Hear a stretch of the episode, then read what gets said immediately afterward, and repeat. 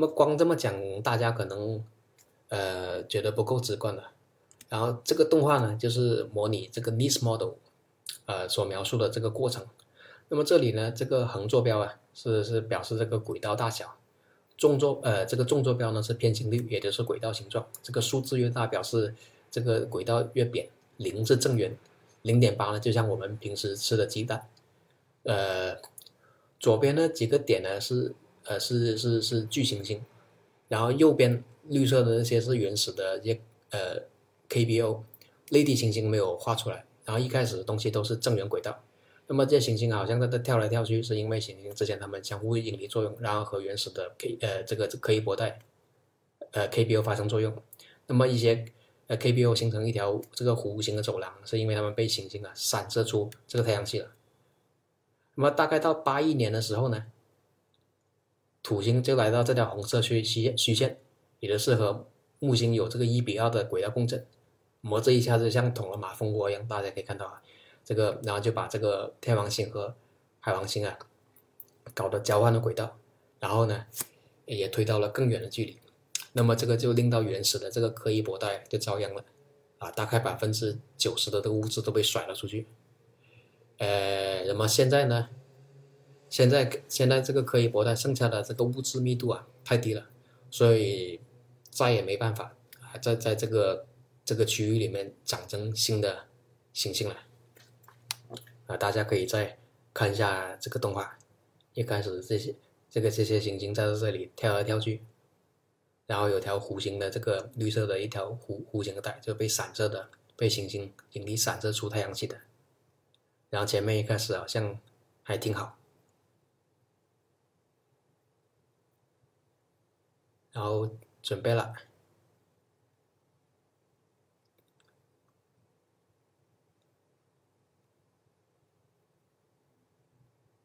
OK，所以在这个过程中，海王星被丢到原始的这个、这个、这个柯伊柯伊伯带里面，然后就像捅了马蜂窝一样。当然，在这个过程中，也不是所有的这个微行星啊都逃离逃离太阳系了。那么有一些呢是来到了这个太阳系的边缘了，超过呃几千个 AU 的这个位置啊。那么在这个位置呢，是很容易受到太阳系引力的作用啊，比如是呃偶然经过的恒星啊，还有这个银河系里面的诶银河银河系的潮汐力。那么这些引力作用下呢，就会令到它们就形成一个这样子的一个一个呃球状结构啊，叫奥特云 （Oort cloud）。那么现在呢，可能有上百亿的富含冰的呃微行星啊，在在这个区域里面。那么质量呢，可能是地球的呃十分之一。OK，现在我们呃来了解一下这些呃小天体。呃，这三个小天体的聚集区啊，其实也是太阳系彗星的三三大彗星源头。那么这个柯伊伯带 （Kuiper Belt） 是呃一九九二年才发现的。呃 o c l o u d 呃。是呃，一九五零年。那么主带呢，作为这个小行星的这个区域呢，其实是呃十九世纪啊就已经发现了，但只是但直到差不多二十年前才发现，哦，这原来也是太阳系彗星的呃源头之一。那么因为前面讲到的这个行星迁移的原因啊，它们这些区域的原始的形成距离和现在的距离距离呢是。可能有这个发生距离变化的。那么这三个小天体的这个聚集区域啊，除了呃，除了除了奥特云呢，另外两个呢，啊，主带和柯伊伯带呢，它们都是像轮胎一样扁平这样子的一个结结构啊，在呃黄道面附近。这个呢，也是因为呃角动量守恒。那么这个奥特云呢，就是因为受到刚才讲了，受到太阳系以外的引力作用。然后这些作用呢是比较随机的，方向随机的，所以就被拉成了呃一个一个球状的结构。那么这些区域呢都是从呃圆形星盘不同位置呃演化而来的。那么现在我们知道这些小天体啊，它们不是孤立的，啊，比如说在那个呃柯伊伯带的天体，他们呢受到海王星有些可能受到海王星的引力作用，然后会被然后会被拉向呃内太阳系。那么他他们来到这个天王星和木星轨道之间的时候啊，他们会被呃叫做这个半人马族天体先拓。那么这个时候呢，由于木星是这个太阳系里面呃行星质量最大的，啊行星里面质量最大的，所以他们这个时候呢，这个过程中呢也很容易受到呃木星的引力作用，啊就可能会进一步被拉扯到这个木星呃轨道以内。那么这个时候呢，就由于太阳光的照射啊，呃这个表面温度啊开始升高，所以他们一些活跃物质啊，冰啊水冰啊就开始升华。啊，有些那些尘埃也会在这过程中啊被被呃拉出来。那如果我们用望远镜去观测呢，也看有条有有条尾巴啊，这就是我们认为这是彗星了。啊，因为这些呃彗星呢，他们它这这种彗星呢受到木星的引力影响很大，所以他们也被称作这个木星族彗星，呃，Jupiter Family Comet（JFC） 啊，因为他们这些周期都是比较短，所以叫呃短周期彗星。啊，这些呢，以前我们啊不知道，以为这些天体呢都是孤立的啊。这个半人马族天体是半人马族天体，彗星族是呃木木木星族彗星是木星族彗星啊，其他的是其他的。现在我们都知道，原来其实他们之间都是啊有有有有联系的啊。像像这个半人马族天体木星族彗星，然后还有这个柯伊伯带天体 KBO，他们。其实源头都是一样啊，就像一个人在，呃，幼年、中年一样，那只是同一个人。我们首先看看，呃，这个柯伊伯带啊，呃，前面讲了，这个带呢是呃一九九二年发现的。左边呢是几个这个呃柯伊伯带天体 KBO，呃，是美国的这个呃 New Horizons，呃，前几年飞掠近距离飞掠的时候拍摄的。那么左下这个呢，啊，是我们曾经的呃第九大行星冥王星，啊，大家可以看到它有个很大的这个卫星啊，叫呃冥卫一呃 Karen，呃右边这张这个呢是这圈那个呃白色圆圈里面标的那个呢，是第一颗发现的呃 KBO 啊，一九九二年发现的，呃发现方法是这样的啊，就是用望远镜对准呃天上的。同一个位置，呃，每隔一段时间距离，呃，我们都很远，所以在这么短时间，在那么短时间内，他们这个距离呢，是不会不会，他们不会不会看到有什么有没有运动的。那么太阳系天体呢，因为距离我们近很多，所以相对这些背景的这些恒星啊，它是会运动的，呃，那么动的有有快慢，这个快慢呢，就就和这个距离有关，就好像我们这个开车看窗外啊。呃，那个马路边的那个护栏就动得很快，那么远一点的树就就就动得这慢一点，那么远处的山呢，就好像啊几乎不动啊，似乎好像跟着我们走一样。那么整个 KBO 的发现呢，也是也是也是同样的道理。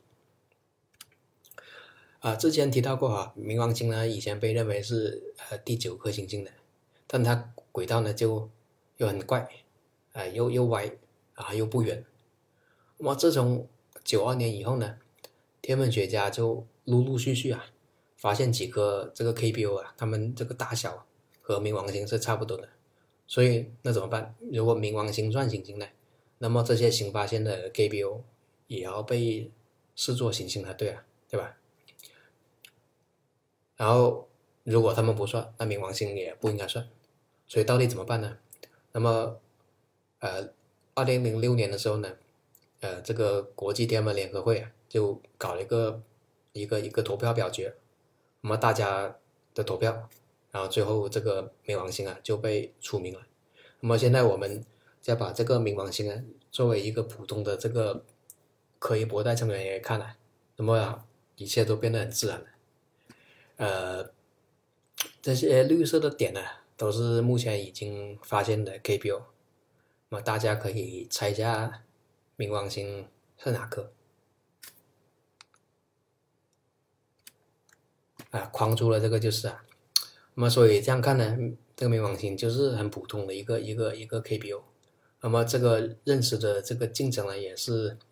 呃，也是科学发展的一个一个一个一个例子。OK，现在我们再来看回这张图，这关于呃呃 KBO 的轨道分布。呃，横轴呢画的就是 KBO 的他们这个轨道的呃半长径，就是他们简单理解成他们轨道的大小。呃，纵坐标呢是偏心率。就是轨道形状，啊，前面讲了，这个数字越大，呃，轨道越扁。海王星呢，就在这个虚线的这条底部啊，零，偏心率大概是零的这个位置。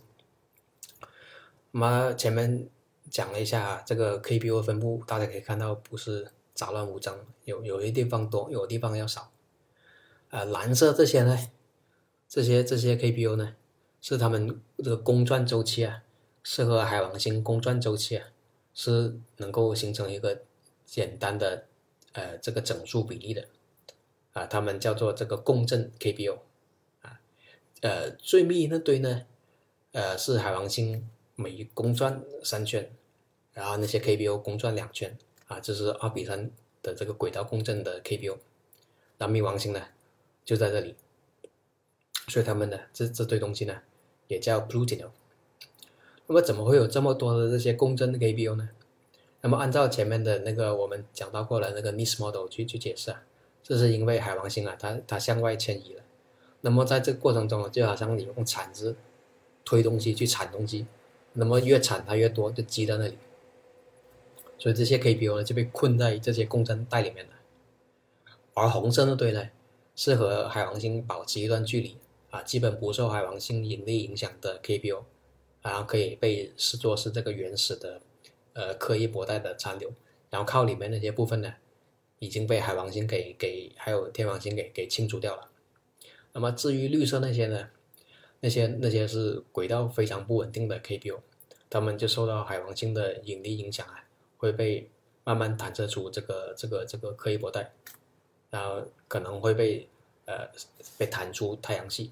啊，当然也有可能呃靠近。进进入更靠太阳的地方，那么更靠太阳的时候呢，还没到木星轨道，没到在在土星和天王星轨道之间的时候呢，他们就叫这个半人马族天体啊，Centaur。他们这些 Centaur 的这个半人马族天体的这些轨道啊，在百万年尺度这个时间尺度来来来来看呢，是非常不稳定的，是很容易受到木星和土星的这个引力干扰。那么大概从二零一四年开始啊，呃，大家不知道有没有留意到，就是第九大行星，或者也叫行星 X 这个说法又又开始流传了。但这个指的不是冥王星啊，这为什么呢？这是因为呃，这个我们巡天观测啊，陆陆续续发现了一些轨道很夸张的一些 KBO，啊，叫做 detached KBO，他们的这个。轨道半径啊很大，啊，就算离太阳最近的时候啊，也比呃这个海王星远很多。所以这些这些 KBO 呢，它们受到八大行星的这个引力影响是很小的。所以如果太阳系只有八大行星，那么如果不是因为这个观测上面有有偏差，那么这些 KBO 的极端 KBO 它们这些轨道分布啊，应该也是比较随机的。那么这张图呢，就是我们俯视、鸟瞰这些这些极端的这些 KBO，啊，这样一看好像有点规律哦。这些椭圆的方向啊，哎，大部分呢是往左边、往往左上这样子。那么有有有三个呢是这个一百八十度反过来啊，朝这个呃右下。那根据这些分布呢，一些天文学家就就认为啊。啊，应该有一个未知的一个遥远的行星，它的这个轨道呢，就大概按照按照这个绿色轨道啊，绕太阳公转，啊，这样才能解释这些 KBO 的轨道分布。那么他们推测啊，这个这个这个行星啊，质量可能是呃地球的六倍，亮度呢，视亮度呢，大概二十一等，什么意思呢？呃，这个我们人眼呢，在最好环境没光的地方，夜夜晚没月亮，肉眼看到的星星啊是六等，呃，数字越小，星这个星等啊数字越小，星星就越亮啊。我们白天那个太阳呢是负二十七等，满月的时候呢是负十二等，啊，夜空中最亮的恒星呢是天狼星啊，不到负二等。那么星等每差五等，亮度就差一百倍，所以二十一等啊，二十一等就比我们肉眼可见的星星啊暗了有一百万倍。那么这个行星它的这个轨道啊，可能是地球的五百倍，这个啊五百五百 AU 啊，这个是个很大胆的预测啊，不是所有天文学家都都相信这个行星存在的，因为这些计算呢。是要根据把观察观观测偏差消除之后的这些极端 KPU 的轨道分布，来来来怎是怎样，然后才能得到的。那么这个本身的这个观测偏差呢的消除呢，有个很很有个很大的不确定度。呃，你可能会问的这个偏差为什么会有呢？那么 KPU 都会很暗淡，因为它们都都是小天体，又距离又远，所以搜寻呢都是要避开月亮的。然后另外一点，天气好坏有有季节性变化，还有些季节这个呃好天气多，有些季节这个好天气又少。那么另外这个搜寻区域呢，通常也要避开靠近银河地方，因为这些地方啊恒星太多，密密麻麻，啊会令这个搜寻工作很困难。所以通常我，而且我们通常呢就都只能在这些天体啊过近日点附近来发现，因为这是离他们它它们离太阳最近的时候，亮度也是最亮。然后太暗的话，我们都没能力去发现。那么所有这些观测偏差加在一起呢，就会导致啊被发现的这些 KPO 它们轨道事故啊，这有尊重某种规律。所以要要彻底消除对观测偏差带来影响呢，是很困难的事情。呃，具体真相是怎么样呢？我们拭目以待。呃，我个人是感到比较悲观。刚才讲到了，就有些 KPU 呢就会受到木星引力啊，啊，会就会进入到内太阳系开始活动，变成短周期彗星啊，或者也叫木星组彗星啊。这些彗星它们轨道呢就很容易受到，呃，这这个它们的轨道很容易受到木星的影响。啊，这里展示呢就是呃一个一个示意图啊，虚线呢就是就是那个呃那个彗星呢，就假如是没有木星在的，它的对应的轨迹。那么因为木星在，所以被木星扯了一下，它的这个轨道呢就发生变化了，然后就变成这个按照按照这个实线的这个椭圆走。那么因为这个轨道呢和木星呢是是交叉的，所以以后它如果这个彗星再和木星有近距离遭遇的话呢，它轨道又会再变。呃，这里有三张照片啊，都是太空探测器拍摄的三颗这个短周期彗星它们这个汇合的样子啊，那个。喷流哎，就是那些活跃物质受到太阳光加热，然后直接从固态变成气态，然后在这个升华的过程中啊，把汇合的尘埃一起给给给拉出来，然后产生的。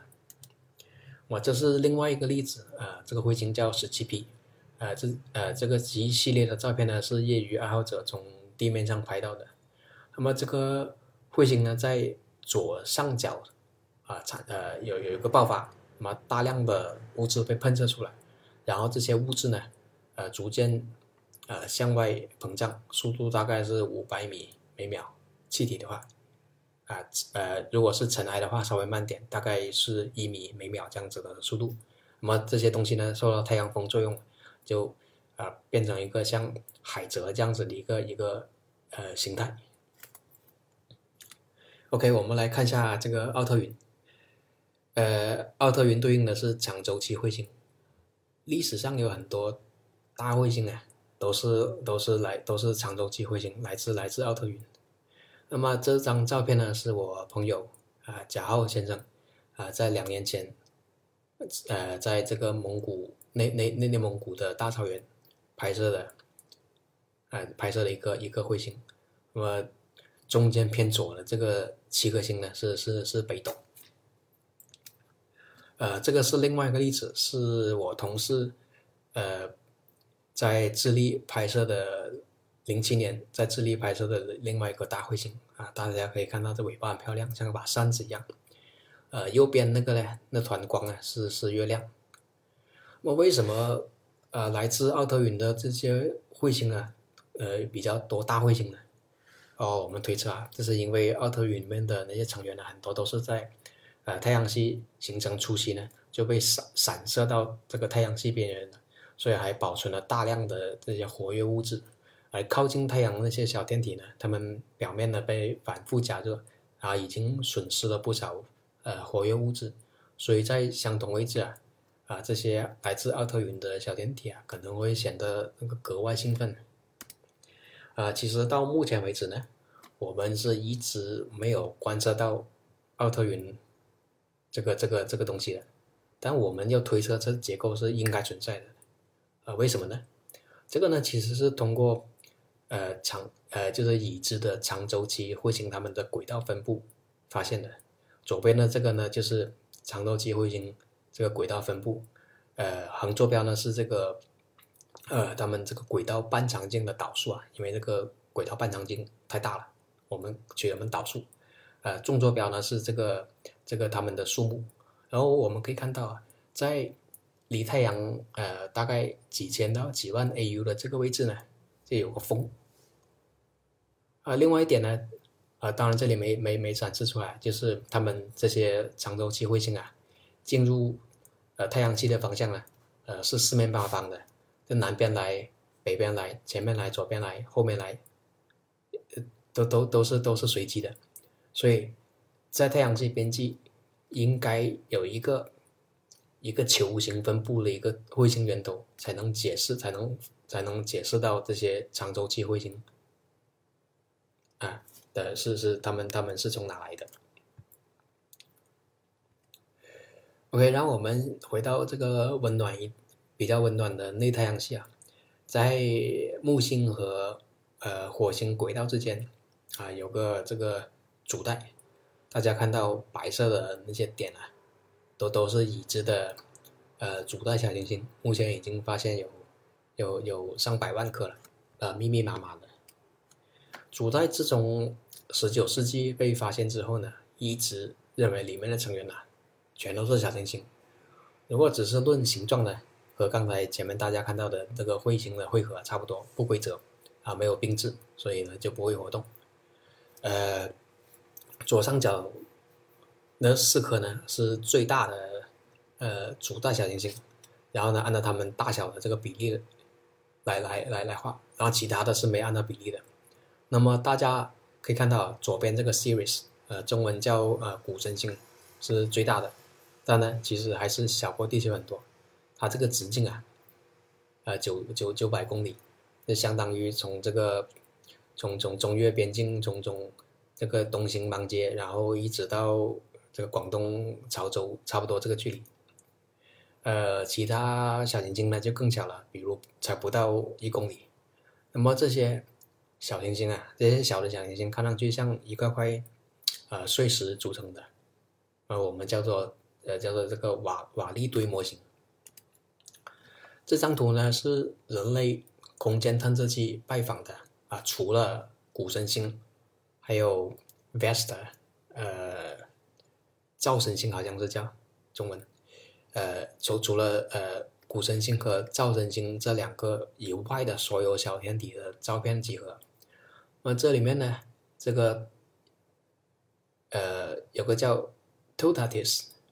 啊，是我们这个中国的呃嫦娥二号任务拍摄的。呃，目前已知的这小天体数目已经已经是超过啊超过百万这个数量级了。那么我们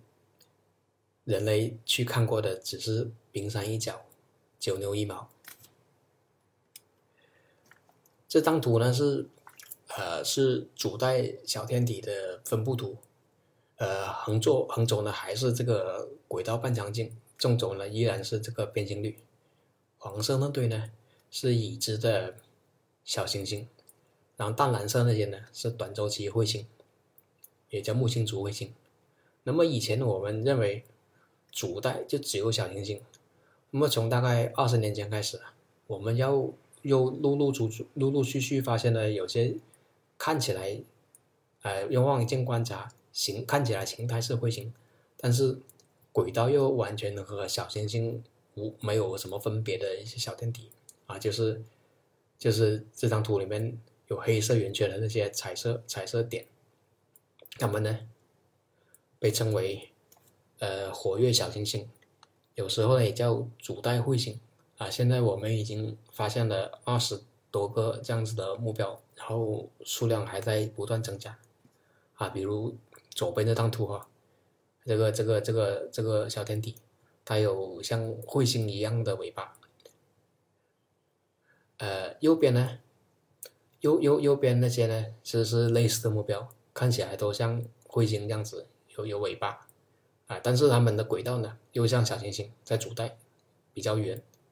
我所以，我们意识到啊，原来主带又是太阳系里面的又一个一个一个彗星源头啊，这个就很有意思了啊！难道地球上面的这个水啊啊，是是这些天体带来的吗？因为大家想想哦，因为因为我们地球离太阳很近，如果地球呢是一直形成之后一直没有外界的活跃物质，没有这些水去补充啊。现在地球上面的水水可能应该是已经被太阳给晒干了，一片荒漠。嗯，没有水的话，生命就更不用讲了。那么地球上面的水又来自哪里呢？会不会来自这些主带的主带彗星呢？这些活跃小行星呢？因为他们这这三个彗星，呃，这三个彗星区域，主带、柯伊伯带、奥特云。只有主带离地球是是是是呃，主带离我们是最近的，因为地球近，所以所以撞击地球概率越大，啊，就像那个射击哦，那个靶如果就摆在你面前，那一枪你就被标中了，但如果是很远的话，那你要神射手才能才能才能射中。那所以这个地球上面的水是哪里来来的呢？啊，现在其实还没有个。一个一个一个确切答案，但是主带离地球最近，所以就很自然的成为了一个最佳候选者。那么大家在喝水的时候觉得哎有水洗有一场冲凉，那么想想这些水可能有一部分是来自这些地外小天体的，那个感觉也呃也也挺奇妙的，也要去珍惜水啊。OK，那么我这个讲座的这个主要内容呢？啊，就是我们呃太阳系是呃四十六亿年间从一团很巨大的呃分子云中的一部分坍塌形成的。那么太阳系早期也可能发生了一系列很混乱的事件，那么才有了我们啊今时今日的这样的太阳系。而我们的太阳系呢，不仅仅啊是有那些大行星啊，还有很多行星形成过程中。残留下来的那些小天体，啊，不要以为小，然后就忽视它们，觉得它们不重要。它们是就是我们探索、探索去探索太阳系演化的，呃，重要的这个证人呢。他们就主要集中在，呃，主带啊、柯伊伯带、奥特云啊这三个区域。然后我们现在这些对太阳系的这个呃形成演化的理解呢，很重要，是是是。是是依赖于这些小天体的。OK，谢谢各位。